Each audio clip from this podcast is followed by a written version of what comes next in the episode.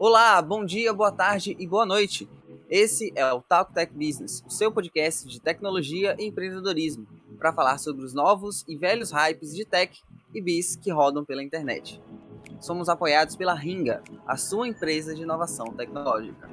Eu sou Rafael Santos, programador, engenheiro da computação e informação, feliz proprietário e jogador de um PS3 que foi recentemente ressuscitado e posso até não ser o melhor co-host, mas com certeza serei o seu favorito.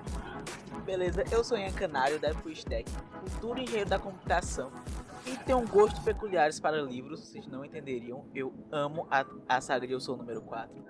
E eu posso não ser seu co-host favorito, mas com certeza eu seria o melhor. E neste episódio, que promete ser mais do que incrível, falaremos sobre investimentos, cuja a definição técnica é aplicação de capital com a expectativa de um benefício futuro, com o incrível e lendário André Araújo, fundador da Nanox, a primeira empresa da América Latina a trabalhar com nanoengenharia. André, por favor, se apresente-se. Olá, tudo bem? Pra, primeiramente é um prazer estar tá, tá aqui com vocês. É, obrigado pelo convite. Agradeço ao Ian e ao Rafael pelo pelo convite e, e, pela ringa também, pelo, pelo, por poder proporcionar esse, esse momento com, com vocês. Feliz e vamos lá, vamos conversar sobre empreendedorismo, tecnologia e investimentos. Eu acho que acho que vai ser um papo bem interessante. Vou contar um pouquinho para vocês. É, eu sou sou o André Luiz Araújo. Eu sou químico de formação pela Universidade Federal de São Carlos. É, fiz um mestrado na área de ciência e engenharia de materiais pela Unesp e durante todo esse período eu trabalhei num laboratório que desenvolvia muito o, o lado humano é, empreendedor dentro da UFSCar, um laboratório chamado LIEC, sob orientação do professor Elson Longo. E nesse laboratório a gente era muito provocado e incentivado a, a, a empreender em, em, pequenos projetos de, de tecnologia. E, e, nesse, nessa jornada dentro da universidade, a gente, eu e mais dois sócios, o Daniel Minozzi e o Gustavo Simões, nós montamos um, um, um, pequeno negócio, que na verdade era um nano negócio que de, de de engenharia de materiais e química, de nanotecnologia, que na época, isso em 2003, é, startup não, não era uma palavra muito utilizada, né? Eles utilizavam, a gente utilizava muito uma palavra é, que era uma spin-off. Geralmente as, as empresas saíam dos laboratórios de pesquisa de, de tecnologia da universidade. Então nós éramos uma spin-off do centro de pesquisa da, da UFSCar. E nessa, nessa saída, nós criamos um, um negócio para trabalhar com nanotecnologia. E nanotecnologia, não sei se todos têm, têm conhecimento, é uma área da engenharia de materiais e da química que trabalham que trabalha com é, partículas e materiais na escala é, molecular, né? Um pouco, um pouco além da, da escala atômica, né? E isso faz com que os materiais eles tenham propriedades específicas e propriedades melhoradas. Então, para que vocês tenham uma ideia, hoje é, a Nanox trabalha com, com aditivos antimicrobianos, é, uma série de aditivos antimicrobianos, e que você coloca uma quantidade muito, muito pequena desse, desse aditivo. Então, é, é, é, é, muito, é muito interessante. Você otimiza o uso dos materiais. Né? Uma das finalidades da nanotecnologia é a otimização dos recursos naturais e materiais. Isso nos chamou muita atenção, a gente entendeu que isso era uma oportunidade. A Nanox está aí desde 2003 para 2004, né? meados de 2003, começo de 2004. A gente empreendeu como negócio. E depois, ao longo do, do, do, episódio aqui, a gente vai falar um pouco sobre todas as, as possibilidades de investimentos que nós tivemos ao longo do, do, do tempo, que é para isso que eu acho que a gente se juntou hoje aqui para falar, ok? Bom, bacana. Sempre que a gente traz alguém que começou uma, um, um empreendimento eh, lá atrás, lá atrás assim, em, em 2003, né? Eu fico imaginando é, todas as mudanças de tecnologia pelos, pelas quais essas pessoas passaram, porque de 2003 para cá foi um, boom gigantesco de, de, de, tecnologia, de novas coisas que surgiram. Eu imagino que isso deva ser incrível demais, né? Sim, nós, nós vivenciamos é, uma transformação principalmente para nós que, que nos impactou muito no, no, digital, né? Então o digital foi foi realmente uma, uma, uma grande janela que se abriu e, e, na área de engenharia de materiais que, que era que é a nossa área base na Nanox é, foi uma, uma grande transformação nos métodos de medida, nos métodos nos equipamentos de síntese, nas matérias-primas que vinham com, com, mais especificidade. Então, isso tudo foi, foi, foi realmente uma, uma, uma, mudança, mas uma mudança positiva, né? A gente teve, a gente teve uma, uma evolução nos, nessa escala. Até, assim, pela precisão da informação e do nível de informação que consegue captar, né? Por conta Exato. das novas tecnologias. Bom, mas voltando ao nosso tema principal de hoje, a gente ainda vai falar muito sobre isso. Mas voltando ao nosso tema principal de hoje, é, eu, eu vou começar por uma pergunta que eu sempre quis fazer, e eu acredito que o, que o também, e as pessoas que estão nos ouvindo também vão querer saber. André, o que é um investimento de fato e como funcionam os investimentos? É pergunta quase filosófica, né? Mas é, é quando, quando, quando você está diante, vamos, vamos, vamos dividir aqui investimento é, num, numa seção, né? Numa, num espectro mais, mais definido. É, investimento em projetos de tecnologia, eu acho que eu, eu fico mais à vontade para falar. É, é, quando existe uma quando existe uma oportunidade desenvolvida por um grupo de pessoas ou uma pessoa, né, uma, uma empresa, e que ali existe uma, um potencial para escala de, de, de algo, né, de um, de um projeto. Então, quando, quando você, nós desenvolvemos uma linha de antimicrobianos, essa linha de antimicrobianos ela servia para um determinado tipo de, de, de, de, de uso.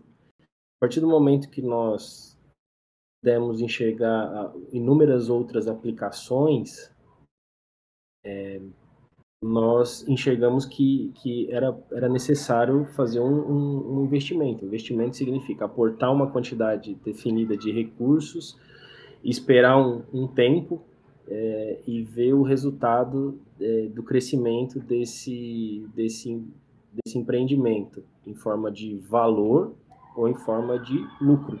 Né? Então, acho que são essas duas é, métricas que, que a gente tem como, como, como acompanhar e, e medir. Então, hoje o investimento dentro da minha, da, da minha concepção é algo que você tem, é quase uma as parábolas de, de, semeadura, sabe? De que, que a gente vê na, na, na Bíblia.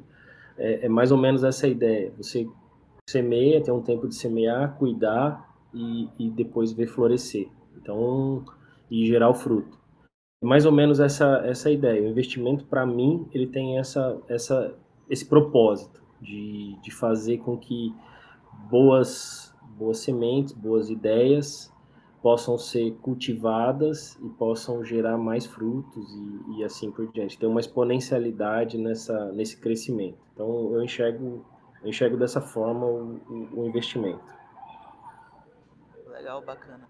É, só para a gente transicionar melhor essa, essa parte, você, você falou muito sobre a Nanox, eu queria entender um pouco de em que momento você entrou nessa área de investimento, como foi essa entrada e o porquê você resolveu começar a investir além do, de empreender. É, chegou um determinado momento que, que a gente já tinha uma, uma a possibilidade de, de, de, fazer os investimentos e nós co começamos a, a, a enxergar a, essas oportunidades que apareciam ao nosso redor, entendeu? É, essa foi a foi a,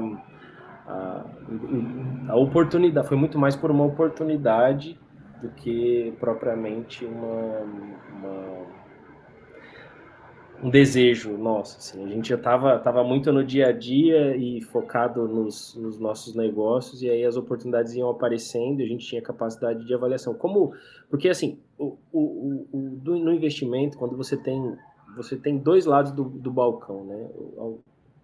Eu tive a possibilidade, a oportunidade de estar dos dois lados do balcão. Quando nós começamos a empresa, a gente é, colocou todo o empenho e dedicação para tirar, para fazer o MVP dela, né? Então a gente conseguiu recursos é, de fomento à pesquisa e fomento à inovação que a gente tem no estado de São Paulo através da Fapesp para conseguir tirar do papel muitas oportunidades, né? muitas, muitos projetos.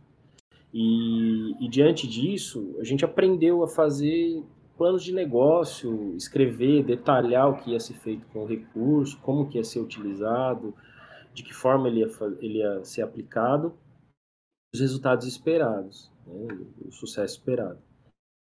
É, esse contato com, com o investidor, logo, na sequência a gente teve a oportunidade também de, de participar de um, do, do, primeiro seed money do, no Brasil, que foi o Fundo Novaro. Eles aportaram o recurso como sócios da empresa. A gente era uma empresa é, de tecnologia limitada, formada por três pesquisadores e tudo mais, e de, uma, de, um, de um dia para o outro, assim, a gente foi teve que profissionalizar demais para poder receber esse, esse recurso. Então a gente estava acostumado a trabalhar com projetos de pesquisa, pesquisa e tecnologia, e no outro dia a gente estava é, recebendo um aporte de um fundo, um, um fundo seed money que tem as características de um um venture capital, né? É, todo, todo ele é, baseado na, nas regras da CVM, tinha os recursos que a, a, Comissão de Valores Imobiliários, e foi o primeiro seed money do Brasil, o primeiro venture capital é, dedicado à tecnologia no Brasil. Então nós fomos meio que pioneiros nessa, nessa linha né, no, no Brasil. Nós somos a primeira empresa de nanotecnologia do Brasil, da América do Sul.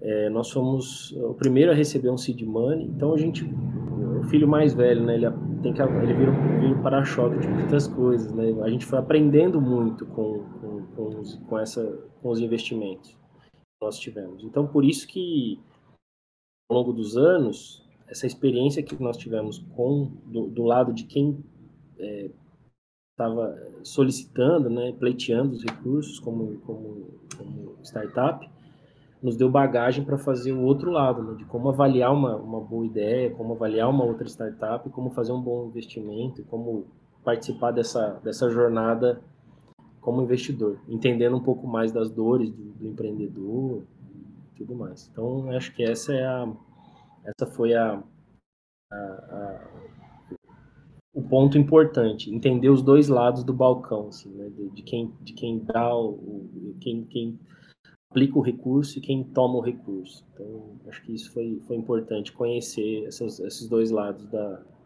da do jogo.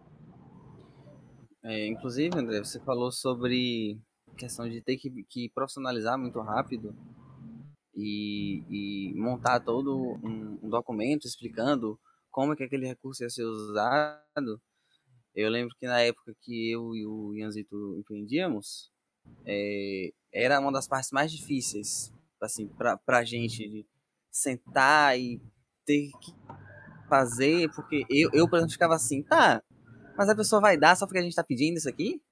Não, não é possível. Que, mas é, é uma questão de, de, erro, assim, de quem, de quem nunca fez, sabe? De quem tava, de quem tava começando, de fato. E mudando um pouco de assunto, dando uma pesquisada sobre você, a gente encontrou o seu LinkedIn. E lá no, no seu LinkedIn, você fala que vem dedicando seu trabalho a empreendimentos de bases tecnológicas e iniciativas de investimento de fundo de Venture Capital. E eu fiquei bastante curioso sobre isso. O que, é Venture Capital? Uh, o Venture Capital é uma modalidade que hoje está muito, muito bem profissional. Ela, ela, ela se profissionalizou muito ao longo desses últimos anos no Brasil e no mundo todo, né? Mas no Brasil em especial. A gente tem um boom aí de, de startups hoje no Brasil, na, na, área de tech. E o Venture Capital ele é uma indústria que é, ele, ele, ele, ele dá a base, ele dá o suporte necessário para que esses projetos consigam é, sair do, do, daquela, da, da, fase inicial de, de, de, uma boa ideia, de um bom projeto, e ir para uma fase de negócio grande, né, escalado. Então, a, a indústria do, do Venture Capital, ela, ela foca muito nesse nesse, nesse binômio aí de é, algo que já saiu do, do, de uma escala já da bancada, né, que já, já se provou, já fez o, o, o MVP, já está em, em, fase de, de tração e indo para uma fase de, de negócio escalável. Então, o Venture Capital ele foca isso, é uma, é uma estrutura já formal de investimentos, ela exige um, uma série de regras para fazer o, a aplicação desse recurso, o aporte do, do recurso. É, Existem algumas regras específicas de cada venture capital, mas em, em geral é, ele exige uma série de, de, regras de governança da empresa, né? Uma, a contabilidade tem que ser toda feita de uma forma específica, a forma como, como a gestão da empresa é feita, as reuniões, o acompanhamento do dia a dia dos projetos. Eventualmente, o venture capital ele ele, indica alguém que vai é, do lado dele, né, do lado do, do capital, que vai participar do, do desenvolvimento da empresa, né, principalmente na área de finanças, um, eventualmente uma indicação de um CFO, alguém que vai cuidar das finanças da empresa no dia a dia ali. Então é, é isso. O venture capital ele é uma, ele é um instrumento de, de financeiro que dá gasolina, né, que, dá, que dá combustível, que dá energia para um negócio que já está em fase de, de, de, escala. E aí, acho que eu já vou, vou, vou, vou entrar nos, nos, nos, investimentos abaixo dele e os investimentos acima dele. Né? Então, Venture Capital, a gente é, é, é, o, é o termo mais usado, mas existem opções de investimento abaixo dele, com tickets menores e com, com, com riscos maiores. É, e existem é, outros tipos de investimentos que já são fases posteriores do, do venture capital. É, legal, eu não, não, imaginava que o One Investment teria tão fundo na, na empresa, né, que teria essa parte da, do CFO. Realmente eu pensei uhum. que faria o investimento, ficava analisando, mas por fora eu não imaginava que entraria dentro da empresa também. Mas qual, é, qual seria a diferença do Venture Capital pro Private Equity? O Private Equity ele é, ele é uma, uma categoria de, de investimento um pouco acima, né? O ticket é maior, de entrada né, da, na empresa e os riscos, vamos dizer assim, do negócio já está um pouco mais diluído. Então, no, no Private Equity é uma modalidade já de volumes financeiros maiores do que do Venture Capital e de, e de estágio, de um estágio que a empresa se encontra numa, no estágio mais maduro, que ela precisa ganhar mercado, crescer um, para um outro mercado, ter uma outra visão, uma, incorporar outras empresas, né? Então fazer fazer joint venture aquisições, as fusões e aquisições que são necessárias. Então, é, no, no, passado, algumas empresas de, da, da, área de tecnologia de computação, principalmente algumas na área de, de, de sistemas de ERP, elas cresceram muito dessa forma, né? Elas foram crescendo, passaram por, pelas, pelas modalidades anteriores de investimento que a gente veio falando, de, de venture capital, de, de private equity, e aí foram até chegaram à bolsa de valores para captar mais recursos para fazer novas aquisições, né? Para buscar novos novos é, negócios, fazendo aquisição, assimilação de, de, de de novas companhias, né? André, a gente estava falando sobre essa questão do Venture Capital e do Private Equity. Ao longo da, da, sua explicação, você falou sobre estágios e níveis de investimento. Você poderia explicar um pouco para a gente quais são esses, esses estágios? Tipo, fazer uma escadinha em relação a eles, por favor. Sim, é. O, o investimento ele, ele tem uma. Não tem uma regra, mas ele segue uma lógica investimento. Né? Existem muitas exceções aí que provam que, que, é, que é assim que funciona. É, no começo, você trabalha com capital próprio, ou de família, ou de amigos, sempre é, que, é, que, os americanos chamam de family, friends and fools, né? que é, é, são, são, são essas, é, é, essa, vamos dizer assim, é a lógica inicial de qualquer, de qualquer negócio. A gente começa a pensar, num, tem uma ideia, vamos trabalhar, ver se ela funciona, se ela para em pé. Aí depois disso, existe, existe algumas, hoje, né, evoluiu demais a indústria de investimento, não no Brasil no mundo todo. Então existem outros é, degraus nessa, nessa escada aí que, que conseguem facilitar esse processo. Então a gente tem desde o crowdfunding, que é, o, é, uma, é uma forma de patrocínio, né, de, de investimento, que hoje é até regulamentado no, no Brasil pela CVM, existe uma, uma que é uma categoria um pouco é, quase no meu entendimento, né, é quase até co colaborativa, né? Você consegue fazer um investimento de pequenos, várias pessoas, valores menores, conseguem fazer o aporte numa numa startup. Então, isso ajuda muito na captação, ajuda muito na comunicação entre a startup e o mercado. Então, isso, isso funciona bem, isso funciona, tem funcionado bem. A gente tem vários bons exemplos aqui funcionando. É, existe um, uma categoria de investimento que é a categoria anjo.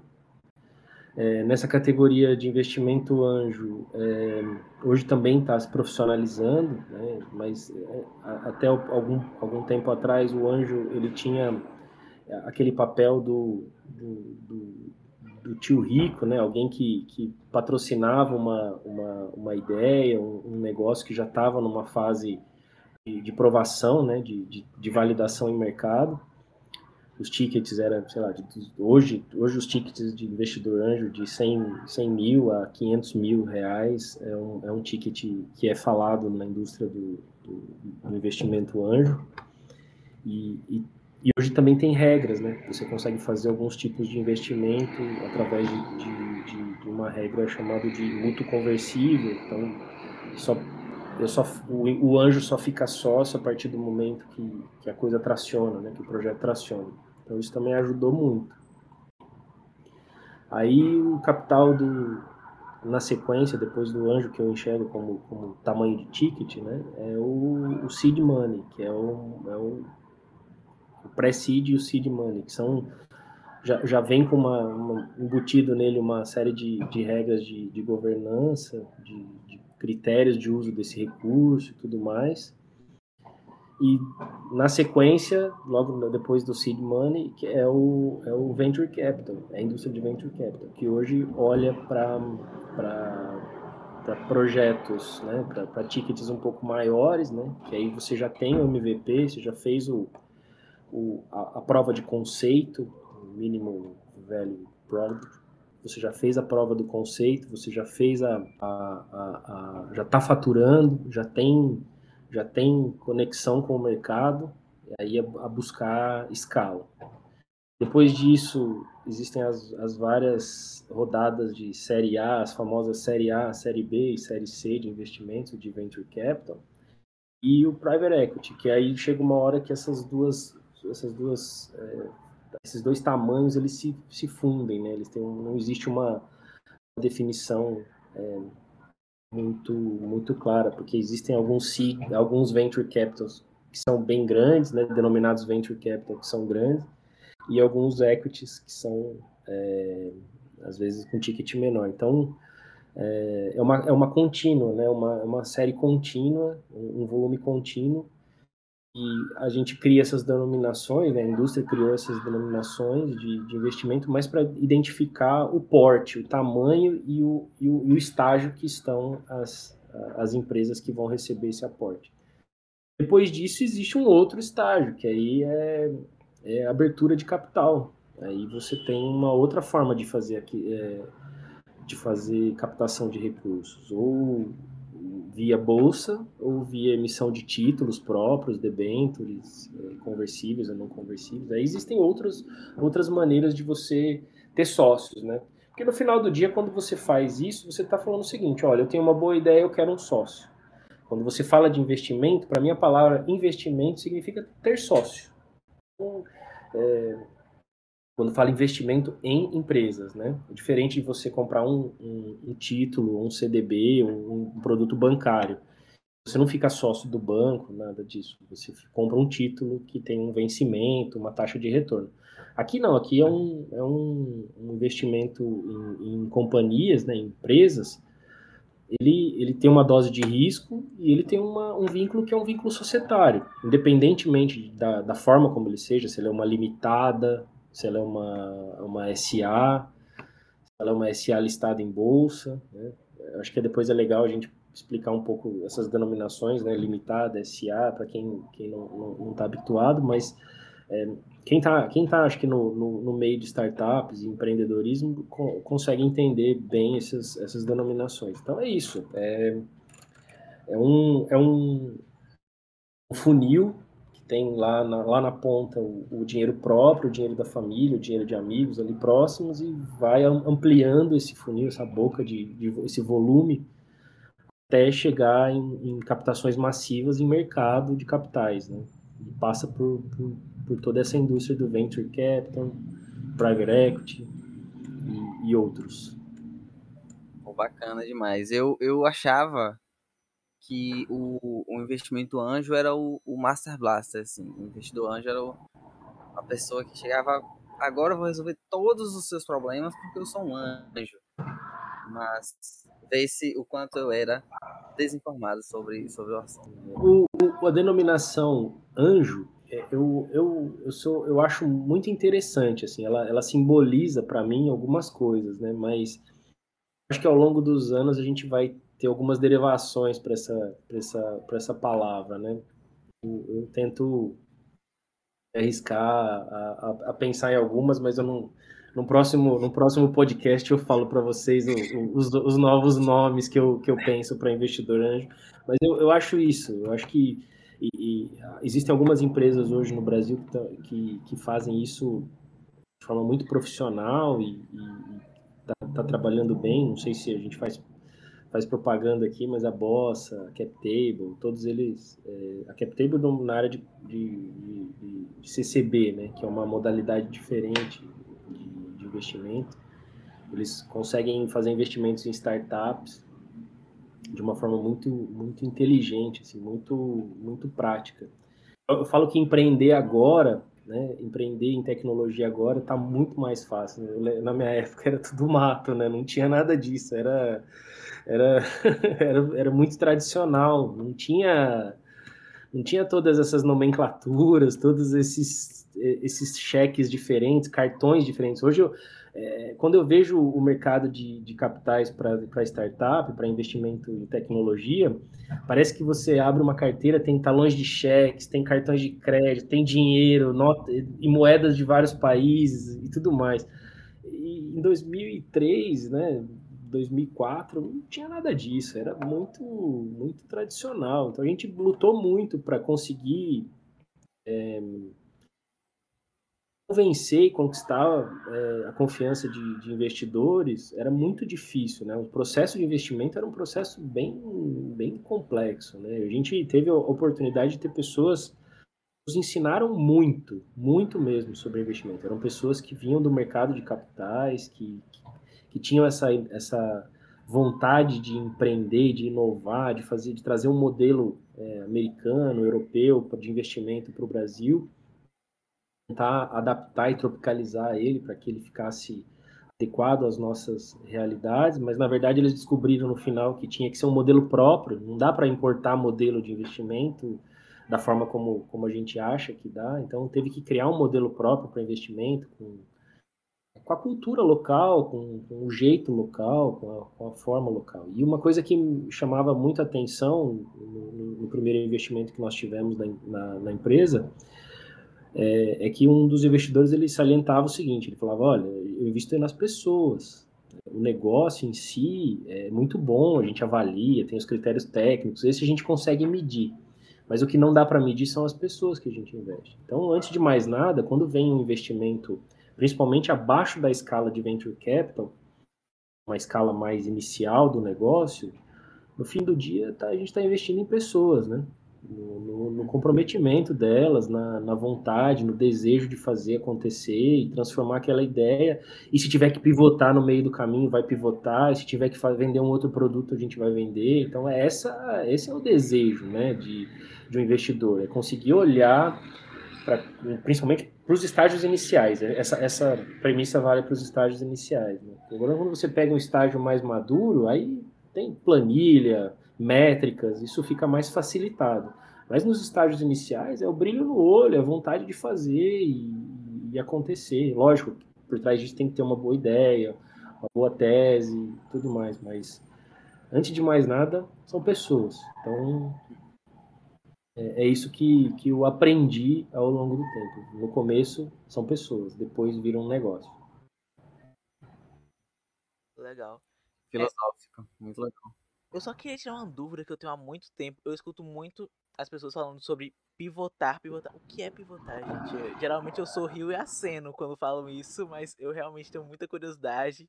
Então, o que seria pivotar? Pivotar? Poxa, eu sou do interior de São Paulo, né? É mudar, mudar de rumo, mudar a conversa, a, a, a mudar a, a, conversa da prosa, né? O rumo da prosa, é mais ou menos isso. É, é você estar tá fazendo algo num determinado modelo de negócio e aí você tem, é obrigado a mudar o modelo de negócio ou mudar o tipo de produto que você está vendendo, né? Eu acho que pivotar é, uma, é na verdade, é um, é um jeito americanizado e estadunidense de dizer é, fazer, fazer mudar o jeito, é mudar, mudar o jeito, mudar o produto, mudar o jeito que a empresa vende. Às vezes mantém o produto e muda, muda o modelo de negócio, muda a forma de venda é, sei lá, a gente é um comércio 100% presencial, né, ponta, é, porta a porta, vamos mudar para o digital, por exemplo. Isso é, um, é pivotar, é um, é um, jeito de pivotar, pivotar o modelo de negócio. A gente não tinha nada no digital, foi 100% para o digital. Pivotamos o modelo de negócio. Então é isso, isso é, é assim que funciona. Né? É, é, é que eu, a gente tem que se adequar, às vezes, aos, aos termos para poder fazer cara de que está entendendo nas reuniões, entendeu? Então... Sim.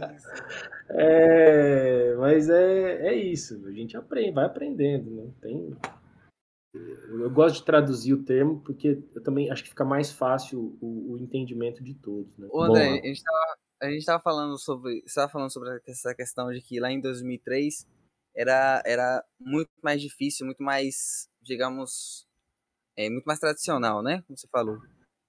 Mas você acredita que era por conta de ser aqui no Brasil ou ao redor do mundo isso, esse movimento de ser mais tradicional também estava acontecendo? Eu acho que tá, era no, aqui mais, né? Aqui era mais mais difícil o entendimento, primeiro pela escassez do recurso e quando você tem um recurso é, dedicado a investimento, você concorre com outros investimentos, né? Eu acho que isso é importante a gente sempre deixar claro.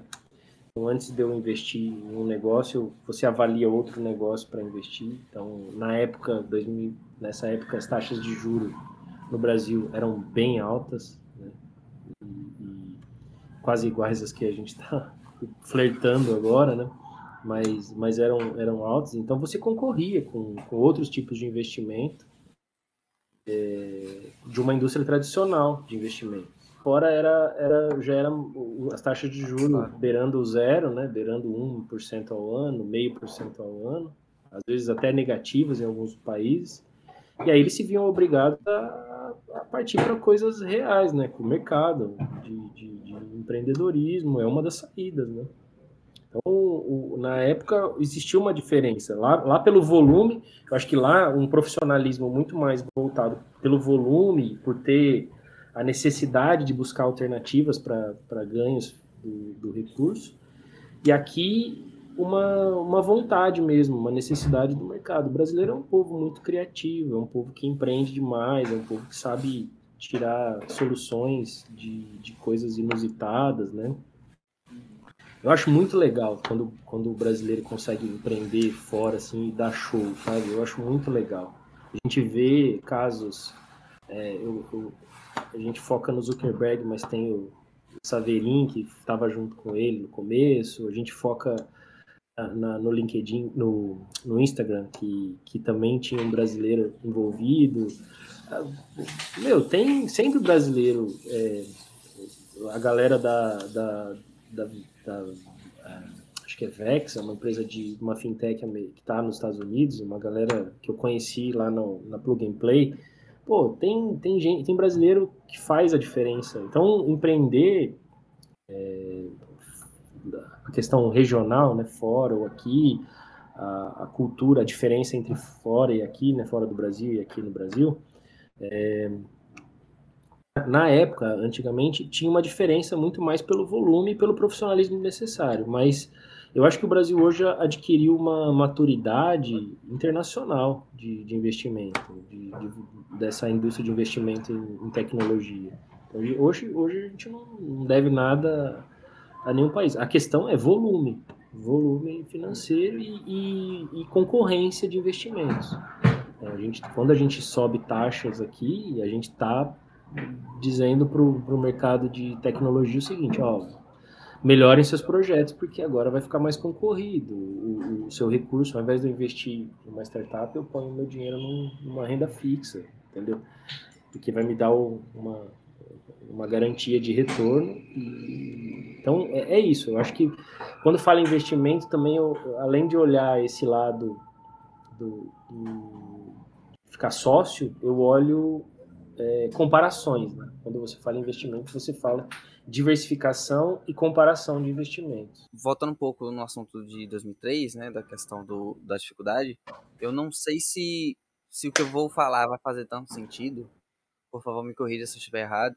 Mas eu acredito que a recente é, implementação do plano real também foi algo que deu uma, uma, uma leve dificuldade, né? As pessoas ainda estavam conhecendo é, não, não tinha completado nem, nem uma década ainda, né? O Plano Real foi de 94. É, então, eu, eu acredito que. Ou melhor, você acredita que isso também pode ter dado uma leve dificultada? E uma outra coisa em relação às coisas brasileiras e lá de fora, um grande exemplo é o da Gurgel. A Gurgel produziu o primeiro carro elétrico nacional, milênios antes de, de, de Elon Musk. Né? Exato. A gente tem, tem inúmeros exemplos assim no Brasil, né, de, de caras que, que conseguiram fazer é, grandes inovações, grandes é, tecnologias, porém, porém, mas, contudo, é, não, não conseguiram chegar ao mercado a tempo, né? A gente tem essa da, da Gurgel do carro elétrico, né, do, do projeto Itaipu, um ícone isso, isso mostra é, o que a gente falou há pouco, criatividade, do, do, do jeito de, de, de saber. Né? O brasileiro ele é muito, na, na, minha área de química, de engenharia de materiais, os, os pesquisadores brasileiros são muito reconhecidos nos laboratórios fora, né, nos países, é, pela criatividade, por dar soluções simples, é, e, e, a simplicidade tem a ver com genialidade, né, resolver problemas de forma simples, e, e de forma econômica. Então a gente nós, nós somos a nossa cultura nos, nos dá nos dá essa, essa essa vantagem, né? Que a gente tem que capitalizar essa vantagem um pouco mais, né? Criar mais valor com essa com, com essa vantagem. Em relação à sua pergunta anterior do, do plano real, da mudança de, de, de 10 anos apenas do plano real, eu não conseguiria te te dar uma, uma resposta, avaliar. Não, não, não, tenho, não tenho uma noção, não. Eu acho que o plano real ele, ele, ele veio ele veio tirar aquele, aquele aquelas questões da, da mega inflação, hiperinflação que a gente vivia. É, obviamente que todo o processo de, de, de mudança ele gera uma, uma, uma um ruído no, no sistema. E eu acho que a gente já estava nessa época, em 2003, 2004, já é, mais acostumados, assim, né, mais internacionalizados. Né? A gente viveu muito tempo é, muito enclausurados né, de, na economia. Eu acho que nessa, em 2003, 2004, a gente já estava olhando para fora, olhando o mundo fora. Foi a gente começou a ter internet com mais é, um pouco mais de velocidade. A gente começou a ter é, todo mundo tinha que ter um endereço na web, né? Então a gente começou a conhecer pessoas no mundo inteiro que faziam coisas parecidas do que a gente fazia. Então eu lembro que no começo da empresa a gente olhava, tinham cinco ou seis empresas no mundo que faziam algo próximo do que a gente fazia, né? Uma na Alemanha, uma no Japão, uma nos Estados Unidos, uma na Coreia do Sul. Então assim sempre sempre eram eram as nossas referências, né? Os nossos modelos, né? E isso, isso ajudou muito, mas eu não consigo te dar uma, uma, uma relação de causa e efeito para dizer, ah, essa, essa jovialidade do plano real que tenha sido algum ponto de, de, de inflexão aí. Não, não, acho que não foi, não. É. é. Mudando um pouquinho de assunto, né? Saindo um pouquinho dessa dessa área, a gente tá saindo, saindo não, né? A gente tá em um momento de saída ainda, a gente com muitas incertezas em questão da pandemia, né, do, do Covid. E uma dúvida que eu tenho é quais as empresas você acredita que valerá a pena investir esse ano, né, que irá conseguir crescer esse ano? Eu olhando, você, agora vamos, vamos focar nas, nas startups ou fora das startups? Eu acho que no geral, porque né, na pandemia a gente viu um, grande, uma grande crescente de e-commerce, né? A Amazon cresceu de forma absurda. Então, de modo geral. Ah, eu, eu acho que, que a, a, primeiro, rompeu uma barreira é, cultural e, e, uma limitação, uma crença limitante que tínhamos de trabalho remoto. Né? Essa necessidade do presencial, né? o que a gente está fazendo aqui hoje é justamente um, uma, algo que, que, há algum tempo atrás isso era impensado ou, ou, ou visto de uma forma não muito boa. Né? Fazer uma, uma reunião remota entre pessoas que, que estão em cidades. De, a, gente, a gente está a 2.500 quilômetros, pelo menos, de distância. Então, acho que isso veio a, a, a mostrar para a gente que, que hoje distância é, não, não, é um, não, não é mais um, esse tipo de problema. Tem outros problemas. Eu, eu, eu ainda acho que existe um gargalo, né? Vamos pensar em grandes gargalos. Acho que a logística ainda é um grande gargalo, então existem oportunidades boas para se investir em tecnologia na área de logística. Coisas simples que resolvam problemas logísticos de, de entrega, de, de estocagem e tudo mais. Eu acho que na forma de transacionar recursos, eu acho que isso também vai, vai ter muito, vai ter muita oportunidade nessa, nessa linha de, de, de formas distintas e formas criativas de, de trabalhar com recursos, otimizar é, a transação de recursos.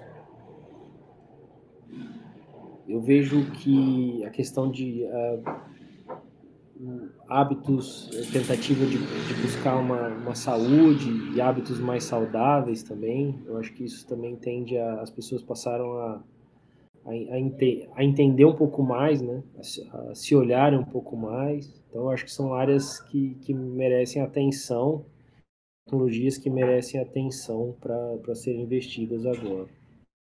Isso que eu, que eu rapidamente olho. E tem, tem o boom das das, das moedas, né? Como a gente falou de meio, formas diferentes de, de, de, comprar e vender, acho que existe um boom aí das, das, moedas, das novas moedas, né? Um jeito diferente de, de, de olhar a moeda.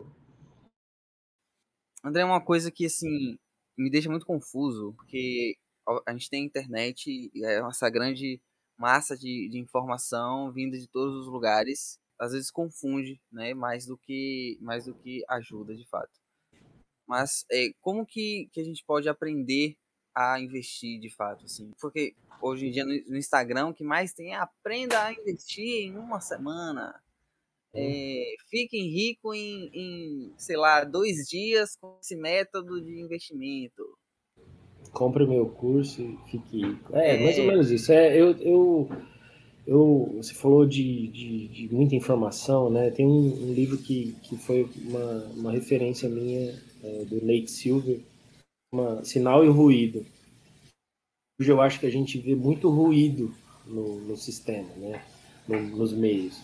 E, e, a gente tem que ficar atento para o sinal. O que vale mesmo é o sinal e não o ruído.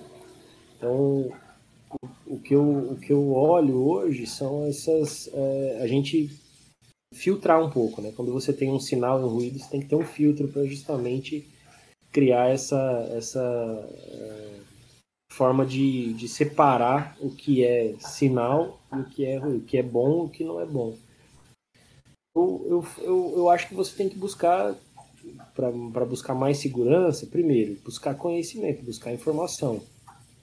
Segundo, buscar as pessoas que realmente já têm uma certa bagagem, uma certa trilha, uma trajetória nas áreas que você está buscando. Então, analisar o, o, passado, ver o histórico e tudo mais, eu acho que faz ser um pouco mais tradicional nessa, nessas horas, acho que faz mais sentido. E entender, entender que, que em todo tipo de investimento, principalmente em startup, envolve risco. Você está tomando um risco, e é um risco de, de, um, de, uma tecnologia, ou é um risco de um mercado, algum, é, é um risco. Você tem que estar. Tá, tá, tem que minimamente entender é, onde você está é, entrando, né? Não, não muito pela opinião de alguém, ah, um amigo meu pôs dinheiro em tal empresa, de tal setor, e, e fez cinco, seis vezes o valor que ele pôs. Ah, funcionou para ele, funcionou para o exemplo dele, não, não necessariamente funciona para você. Eu acho que essas, essas é, se for dar, dar dica, né, dar conselho, eu, eu olharia isso, eu olharia buscar histórico de quem já fez, buscar informações de quem já, já, já fez investimentos. E eu, eu, hoje eu vou ser sincero, hoje eu me sinto bem, bem à vontade e ajudo né, algumas pessoas a, a, a direcionar o investimento, a, a, buscar esses investimentos, a buscar oportunidades e fazer uma avaliação um pouco mais é, adaptada ao perfil do investidor. Eu acho que o investidor, quando você vai fazer um investimento, existe a, é, a necessidade de você classificar o investidor pelo perfil dele. Se ele é arrojado, se ele é mais conservador. E, e eu olho muito isso quando, vai, quando eu vou fazer algum tipo de indicação, algum tipo de, de, de, de junção entre pessoas, né? entre, entre empresa tec, de tecnologia e investidor. Então eu olho muito isso, as características é, de, de, ideias culturais e de, de, de, de expectativas entre eles. Né? O que você olha para uma empresa na hora de um empresário olha? É, o, o que eu acho que é o, o primeiro, o, o, tipo de o negócio em si. Que, estamos falando do quê? Nós vamos investir em energia solar, em é, em projeto de saúde, em, em, em, que tipo de startup, que, que, que mercado que esse projeto está inserido, né? Qual o tamanho do mercado que a gente está tá resolvendo, tá, tá inserido. Depois, essa oportunidade, ela tá, ela, ela atende que tamanho de mercado? É um mercado de 100 milhões, 10 milhões, 1 bilhão, 50 bilhões? É, eu acho que é esse tamanho de mercado que o investidor olha, o tamanho da oportunidade. Depois, é, se a ideia está estruturada, minimamente estruturada, tá, tá colocada de forma lógica, de forma a resolver um problema. Tô, isso a gente está falando de um, de um investimento early stage, né, de um, de um investimento de um estágio bem anterior, assim, bem uma empresa nascente. Então, a estruturação desse negócio, como que ela está colocada dentro do, do contexto.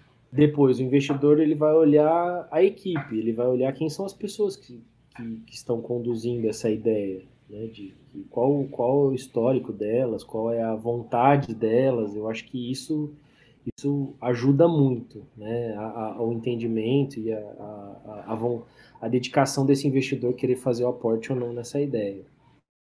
É, então, e a forma como ela se relaciona com o mercado. Né? Então, de, mesmo que pequena, mesmo que no estágio inicial, de que forma que essa empresa está se relacionando com o mercado? Como que ela se comunica, como ela se porta, como que ela está trabalhando essa essa ideia dela, esse, esse estágio inicial de negócio. Eu acho que esses são, são os pontos que, que, que eu vejo como primordiais. Depois existem as questões burocráticas, como que ela, essa empresa está constituída, né? Tá, de que forma jurídica ela está constituída, quem são os sócios, é, qual se ela já tem faturamento, qual o tipo de faturamento que ela tem, quem são os clientes dela. Isso tudo ajuda a compor um, um roteiro, um book que, que vai dar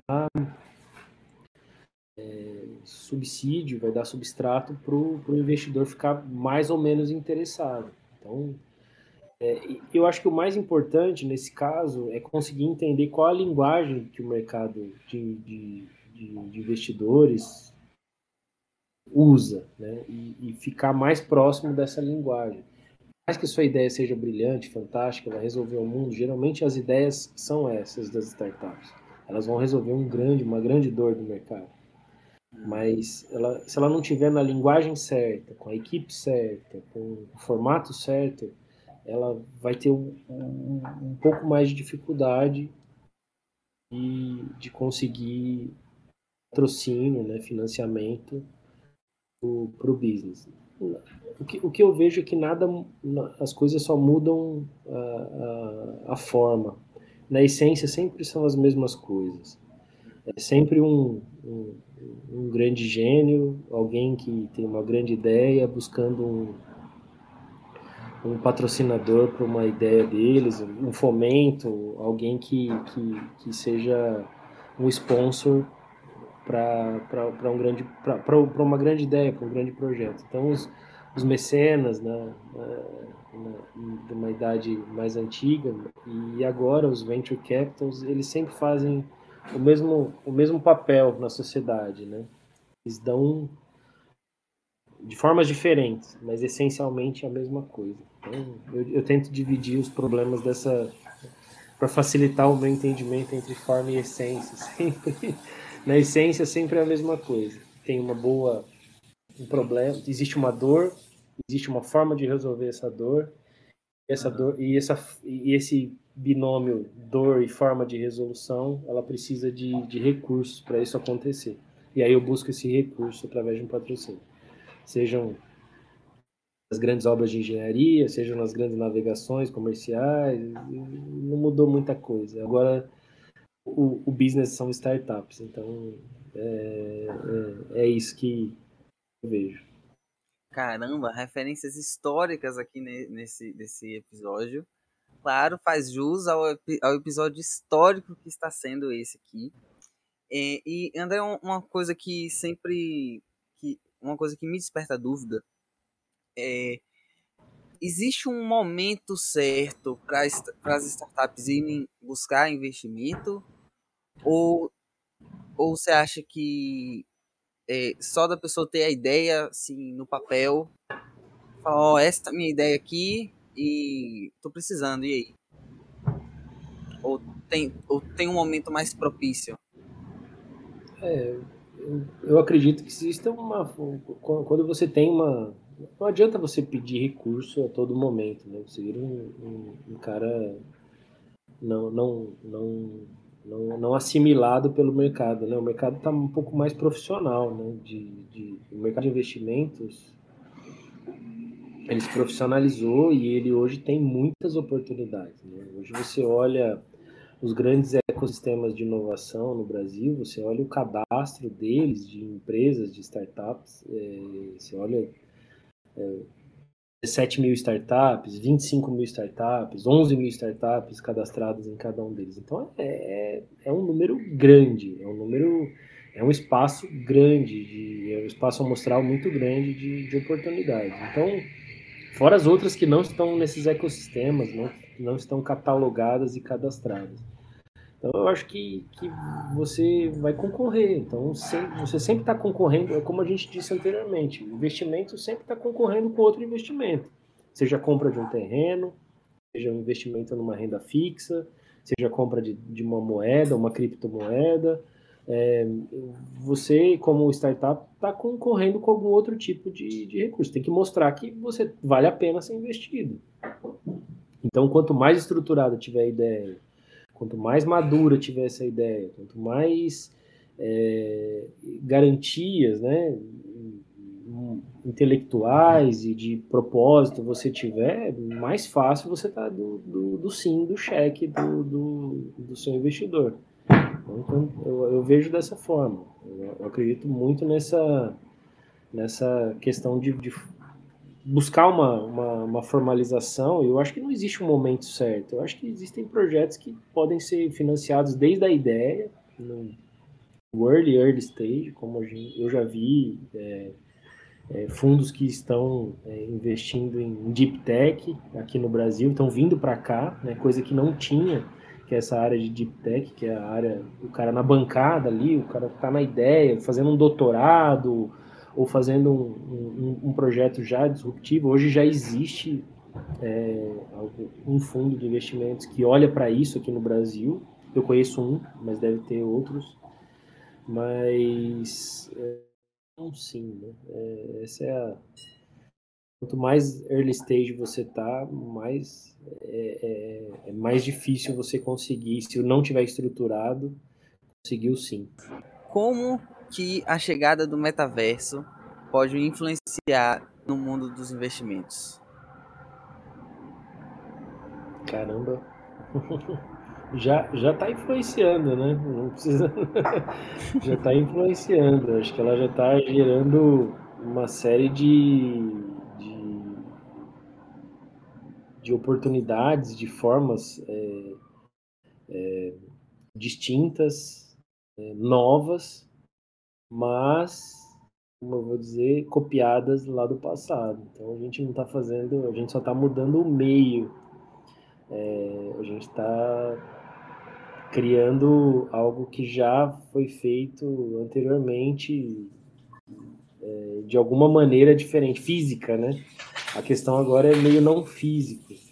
Mas essa forma não física, agora ela gera um monte de outras oportunidades. Ela gera facilidades, ela gera velocidade. O, o metaverso, para mim, ele já ele tá no meu dia a dia já, né? Porque eu tenho, tenho um menino de 9 anos que é, é de Minecraft, ele é fanzaço de Fortnite, ele é fanzaço de todos os, os metaversos já existentes, né? Mas são metaversos privados ali, fechados, né? O que a gente está falando aqui, eu acho que é uma coisa um pouco maior, né? Uma, é, é um ambiente de negócios, um ambiente de relacionamentos totalmente virtual e, e, com outras perspectivas de negócio. Eu acho que tende a, tende a funcionar. A, a pandemia ela veio como uma forma de, de, de validação, né? de, ela, ela funcionou como uma chancela para que o metaverso ele é algo que é possível e, e acredito que tenha, tenha fundamentos.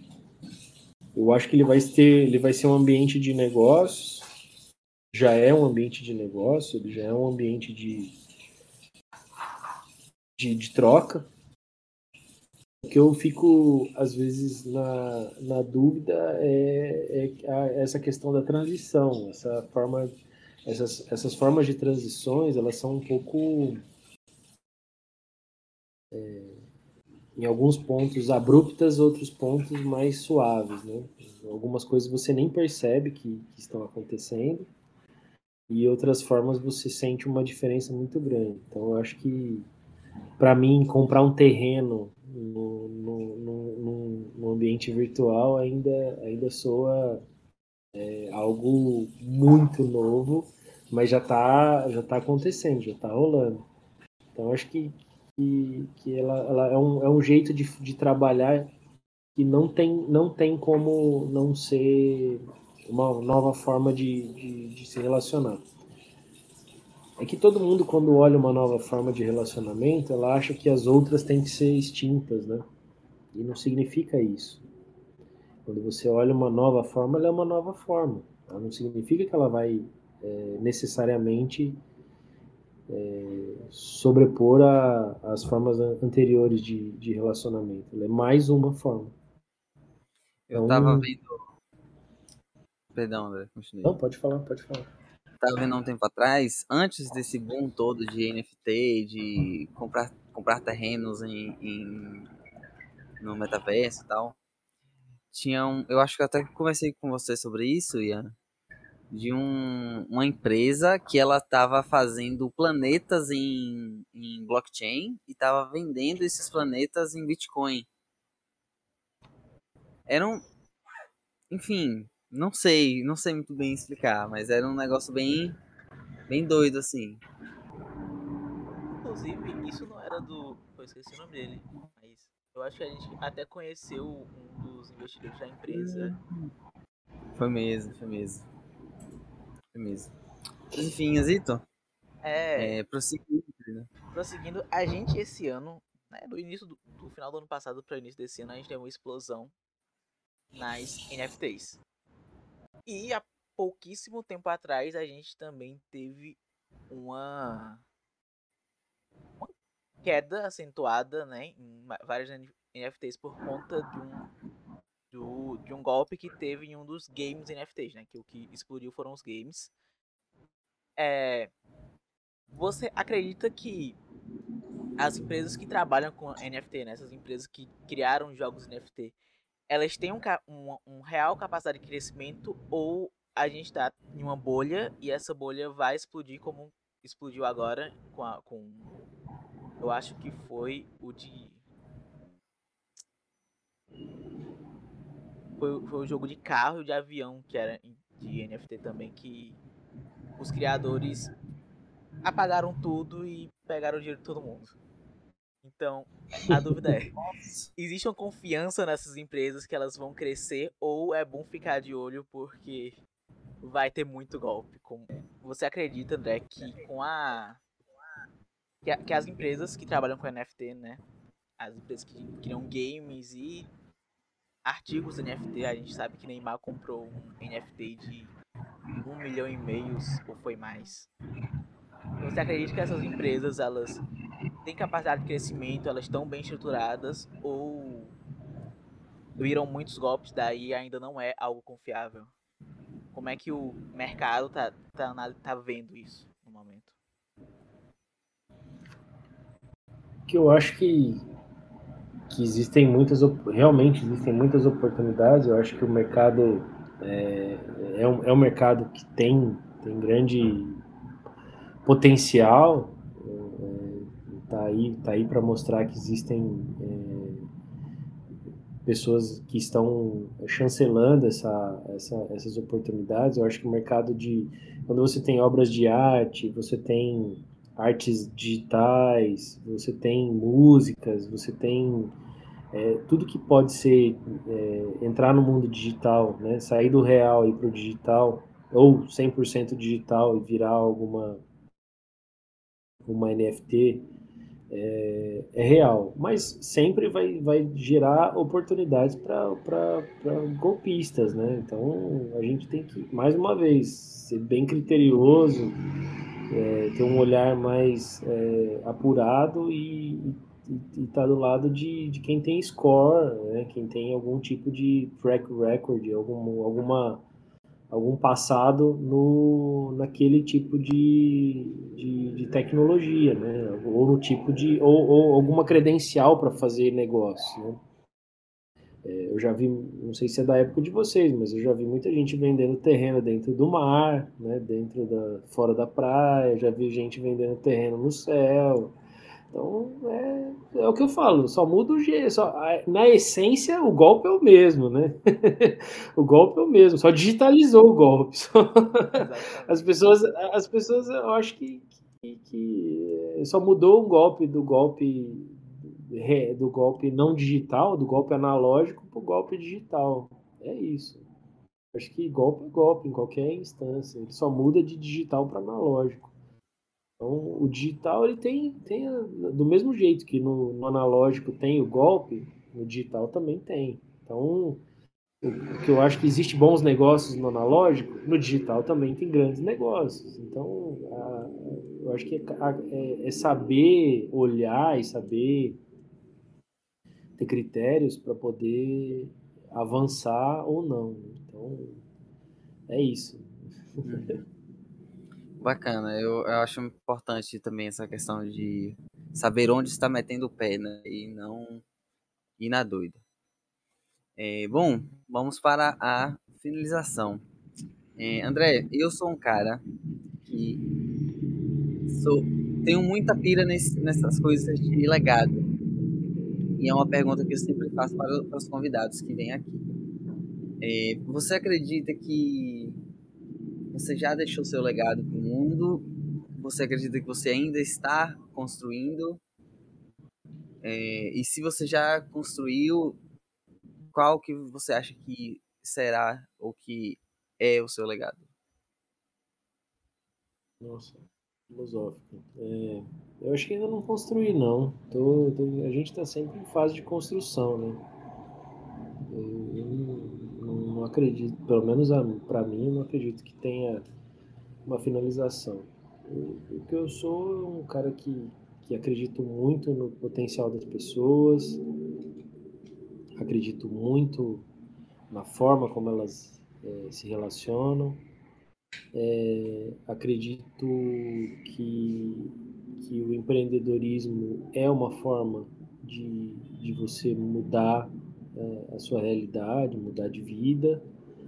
Acredito que é, você tem que, que criar um, um, um esse histórico para conseguir dar o passo a, adiante, mas eu ainda não criei meu, meu legado não, tem muita coisa para fazer. Estou com 41 anos, é, desde 2003, 2004 que eu empreendo, e eu tenho a sensação de estar tá começando sempre. Não, não, não tenho essa sensação de, de, de término, não. Então é, é, isso. Eu acho que eu tô, tô começando. Eu acho que o melhor ainda não fiz, né? ainda não fiz. Eu acho que eu tô, tô, tô com essa sensação sempre. Mas isso na vida profissional. Na vida pessoal, pô, tenho 100% de alegria alegria, felicidade, família, isso tudo é, é a minha base, é meu, meu, meu alicerce. E, mas na, na vida profissional eu sempre acho que, que ainda tem, tem uma coisa que a gente juntos, que eu acho que a palavra certa para empreender é juntos, juntos a gente vai fazer. Então, é, eu tenho as pessoas que, que eu tenho vontade de empreender junto, né? então eu sempre acho que primeiro a gente escolhe as pessoas, depois escolhe o que vai fazer. Eu acredito muito nisso. Então eu sempre escolho. É, eu, eu, tive a sorte de, de poder, na minha trajetória, sempre conseguir encontrar pessoas é, que me complementam e, e que dão a, a energia necessária para empreender. Então é isso que. Mas ainda não fiz o meu, meu, meu, meu, Não tem legado, não, cara. O que eu fiz aqui é só o começo. que bom, bacana. Legal, Legal esse, esse, pensamento que é, nos incentiva sempre a crescer mais, né? Se a gente não acha que fez o melhor, é porque a gente ainda tem muito mais a oferecer, então gente, isso nos incentiva a crescer cada vez mais. Mas continuando, a gente tem também um quadro aqui que é o notícia do dia. O Rafa ele vai ler uma notícia, né? A gente vai debater um pouco sobre um debate rápido, um comentário rápido sobre o assunto. Vai lá, Rafa. Ok. A notícia foi escrita pelo Henrique Sana da XP Expert e trecho abre aspas. O crescimento do Venture Capital no Brasil foi inclusive destaque em uma reportagem do Financial Times, demonstrando que os investidores de Venture Capital no mundo estão olhando cada vez mais para a América Latina. Foram 6,5 bilhões de dólares investidos nesta estratégia alternativa na América Latina, um montante 58% superior do que foi investido na, na região em todo o ano de 2020. A primeira metade de 2021 de fluxo de investimento em Venture Capital se mostrou bastante favorável na América Latina, ficando um pouco atrás da Índia, um dos celeiros mundiais de abre aspas, unicórnios, fecha aspas, que são startups que atingem a marca de 1 bilhão de valor de mercado, que atraiu 8,2 bilhões em capital investido na modalidade de mercado privado. Reticências e fecha aspas. Que eu acho, pô, aqui é um, é um, é um lugar que onde tem muito problema, tem muita oportunidade. É um lugar que, por mais que a gente, é, por efeitos comparativos, a gente tem uma, uma pessoas muito comprometidas com o resultado, um país que passou historicamente por várias transformações, mas que agora, é, nos últimos 20 anos ou 30 anos, é, criou uma, uma, uma forma de se comunicar com o resto do mundo. Acho que a gente está mais conectado com, com, as, com, com o hemisfério norte e isso nos torna é, players, né? É, próximos a, a, ao resto do mundo. É, comparativamente, a gente tem, né, comparativamente a Índia, China, Rússia, África, né, que são os, os, países que, que a gente tem como, de alguma maneira, criar algum tipo de, de, de comparação é, em termos de, de, empreendedorismo tecnológico, é, a gente tem uma, uma, formação, ainda que uma, uma, uma estreita faixa de pessoas, a gente tem uma formação de pessoas de alta capacidade. E, e acredito que aqui é um de, de todos esses que eu falei aqui, né, de Índia, Rússia, China, então, a gente é o melhor lugar para se investir, porque a gente tem uma quantidade enorme de problemas, esses problemas são replicáveis às vezes no mundo todo, é uma dor que existe no mundo todo e que é, eu acredito muito nesse, nesse potencial de, de resolução de forma simplificada, né? Eu acho que a gente consegue resolver de forma mais barata do que os demais. É, então eu acredito que aqui é um, é um bom lugar para se investir, principalmente em investimento em, em, em tecnologia, em, em, empreendedorismo tecnológico. Eu, eu, eu, eu, boto muita, muita fé, muita, muitas fichas nesse, nessa área, nessa área. Eu acho que a gente tem, tem grande chance aqui. Fora que a quantidade de recursos que nós temos aqui é, são inúmeras, né? A gente tem sol de, em, quantidades é, abundantes, é, a gente tem água em quantidade incomparável com o restante do mundo, a gente tem a maior quantidade de fotossíntese né, dedicada aqui, isso ninguém tira de, do Brasil, né? Isso ninguém vai conseguir tirar do Brasil. Então isso é, é, um, é, alguma vantagem competitiva que a gente tem que saber explorar um pouco, um pouco melhor, com mais inteligência, né? E, e de forma mais é, saber conectar a tecnologia e a tudo isso, a, a, a, esse, a esse potencial. Por isso que eu acredito muito no potencial de, de, empreendedorismo tecnológico aqui no Brasil, em comparação aos, aos demais países. Bacana, legal. É, a quem está nos ouvindo, esta notícia você vai poder achar o link dela na descrição aqui do episódio, se você estiver ouvindo pelo Spotify. É, um último quadro, e para finalizar de fato, é, a gente sempre pede para os convidados deixem uma dica para as pessoas que estão, que estão nos escutando que, que você pode deixar para as pessoas que nos escutar, que nos escutam hoje? Uma dica? Poxa, compra meu livro e compra meu curso.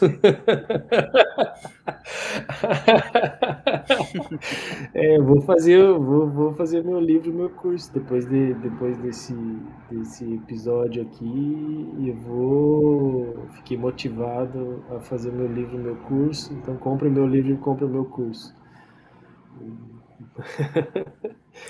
É, brincadeiras à parte é. Não, brincadeira não, vou fazer. Faça e coloque lá no, nos agradecimentos o, o, o podcast Talk Tech Business que me incentivou a escrever esse livro. aí, aí, a gente vai. Ah, Maria, a gente não vai nem pisar no chão. Exato. E compra minhas artes de NFT e compre tudo. Vamos lá. É, eu, Bom, mas, mas falando, não, de, de forma mais, mais, mais séria, é, para que a gente alinhe com, com, com a conversa do investimento que a gente fez anteriormente, é o seguinte. O que eu acho que tem que ser é, como, como dica, né, que fique como, como dica desse, desse nosso encontro, eu acho que, que se você está buscando, se você tem uma startup, se você tem é, é, é, empreendedor, se você busca investimento, eu acho que você precisa de, é, de preparo, de seriedade, é, de, de respeito, porque quando alguém está colocando recurso no seu projeto, ele não está é, despendendo é, energia, né? recurso é energia. Ele não está despendendo energia à toa, de forma aleatória. Ele está apostando que aquilo que você está falando é um comprometimento seu. Então, eu acho que esse critério, esse preparo para o investimento, eu acho fundamental. Então, se você está buscando investimento, buscando se profissionalizar, buscando se alinhar com, com, com as ideias do mercado, faça isso da melhor forma, é, faça isso da, da maneira mais é, fair play, né, da forma mais é, de, de, forma de, forma séria, né, de forma concreta, de forma respeitosa, eu acho que é a palavra. E, e é isso. Eu acho que, que e busque ajuda se você não tem esse conhecimento, não entenda dessa maneira, busque ajuda, busque informação e, e, saiba e saiba tratar de forma respeitosa o recurso, porque ele ele ele, ele, ele vem quando ele é aplicado em você é porque ele tem um desejo de que aquilo seja frutificado, né? que aquilo que aquela árvore cresça. Então é isso. Seja respeitoso com, com, com o capital. Bacana, importante, importante essa, essa esse conselho. E chegamos ao fim de mais um episódio incrível e fenomenal do Talk Deck Business. Muito obrigado a todos que nos escutaram até aqui. Inhazito, você sabe que é sempre um prazer, meu querido, fazer esse programa com você. André, muito obrigado mais uma vez por ter se dedicado um tempinho aqui para conversar com a gente. Certeza que as pessoas vão gostar muito desse, desse episódio. Muito obrigado, de verdade, pela sua paciência em responder as nossas perguntas um tanto quanto idiotas às vezes, né, Ian? Exatamente. É, por você estar aqui com a gente, ter dedicado esse tempo, muito obrigado mesmo. E, claro, obrigado a Ringa também por todo o apoio. É, a gente agradece muito, André.